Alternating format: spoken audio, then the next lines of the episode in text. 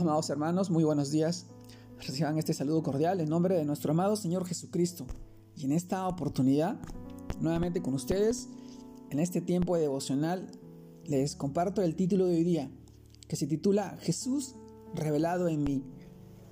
Y este título nos lleva a reflexionar en el pasaje que esta vez encontramos en el libro de Gálatas, capítulo 1, versículo de 15 al 18, el cual nos dice, pero cuando agradó a Dios, que me apartó desde el vientre de mi madre y me llamó por su gracia, revelar a su Hijo en mí, para que yo le predicase entre los gentiles. No consulté enseguida con carne y sangre, ni subí a Jerusalén a los que eran apóstoles antes que yo, sino que fui a Arabia y volví desde de nuevo a Damasco. Después, pasado tres años, subí a Jerusalén para ver a Pedro y permanecí con él quince días. Gálatas capítulo 1, versículo de 15 a 18, versículo, un texto muy conocido para nosotros. También leemos del libro de 2 de Corintios capítulo 4, versículo 6, que nos dice, porque Dios que mandó que las tinieblas resplandeciesen la luz, Él es Él que resplandeció en nuestros corazones para iluminación del conocimiento de la gloria de Dios en la faz de Jesucristo. 2 de Corintios capítulo 4, versículo 6. Mis amados hermanos, el título de hoy día, Jesús revelado en mí.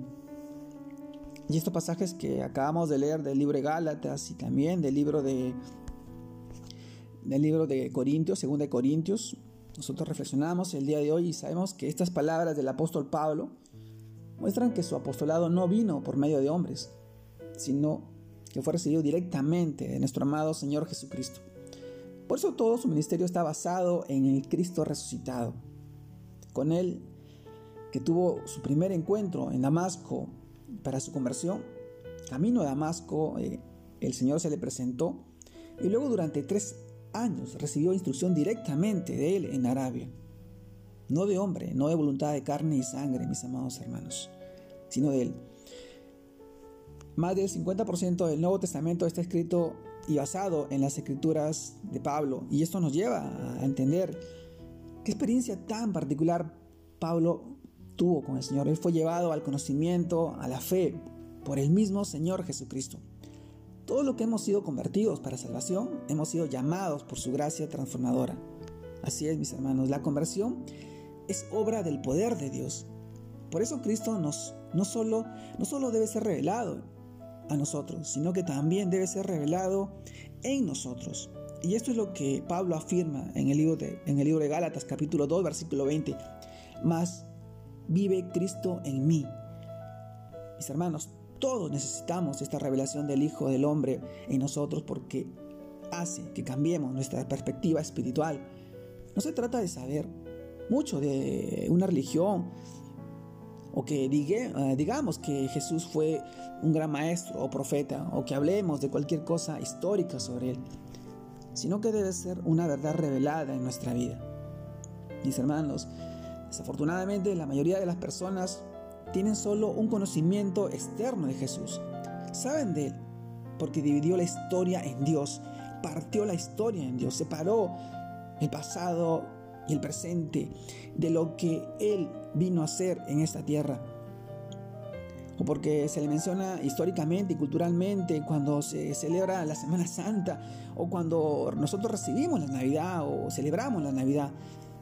Otros solo tienen un conocimiento bíblico porque han leído los evangelios o, las epístolas de Pablo y saben, y saben lo que hizo en su, primer, en su primer ministerio terrenal. Pero es solamente, mis hermanos, simple conocimiento. Algo diferente es la experiencia espiritual cuando el Padre, por medio de su Santo Espíritu, revela su presencia en cada uno de nosotros. Ese es un encuentro espiritual y vital con la persona de nuestro amado Señor Jesús que trae un cambio radical dentro de nuestro ser y que nos lleva a encontrar nuestra gloria, a lo que Dios ha hecho en nosotros. Una manifestación gloriosa a través de Él, mis hermanos, de nuestro Señor Jesucristo. En Él está la plenitud de Dios, de tal manera que nada quedó fuera de Él. Y de esa plenitud nosotros tomamos todos. Así como le expresa el libro de Juan, capítulo 1, versículo 16, porque de su plenitud tomamos todos y gracia sobre gracia. Mis hermanos, así como Pablo, el Señor nos escogió antes de que naciéramos. antes, mucho antes, desde el vientre de nuestra madre nos apartó para que cumpliéramos los propósitos de su amor soberano en nuestra vida y así manifestar en nosotros su buena voluntad, su perfecta y buena voluntad. Mis hermanos, a Dios Padre le agradó revelarnos a Jesús para que resplandeciera en nosotros, en nuestros corazones, esa luz admirable, inagotable, por la, por la cual hoy estamos en pie, estamos presentes y tenemos un propósito en nuestras vidas. Y este es el propósito del Señor Jesús, que tú puedas testificar en su nombre y que tú puedas exaltarlo y glorificarlo. Son tiempos muy importantes, muy precisos. Dios está preparando camino para, para llevar su evangelio, no solamente en tu vida, sino en la vida de tu familia, de tus seres queridos, las personas que están a tu alrededor. Mis hermanos, permite que esto siga creciendo en ti y en la vida de tu familia, de tus seres queridos. Te mando un fuerte abrazo, Dios te guarde y te bendiga en este tiempo, este fin de semana, que sigas creciendo en el Señor, que sigas haciendo la obra y que sigas teniendo esta relación personal con Dios, con nuestro amado Señor Jesucristo. Un abrazo grande a la distancia a todos mis hermanos. Dios lo bendiga, Dios los guarde.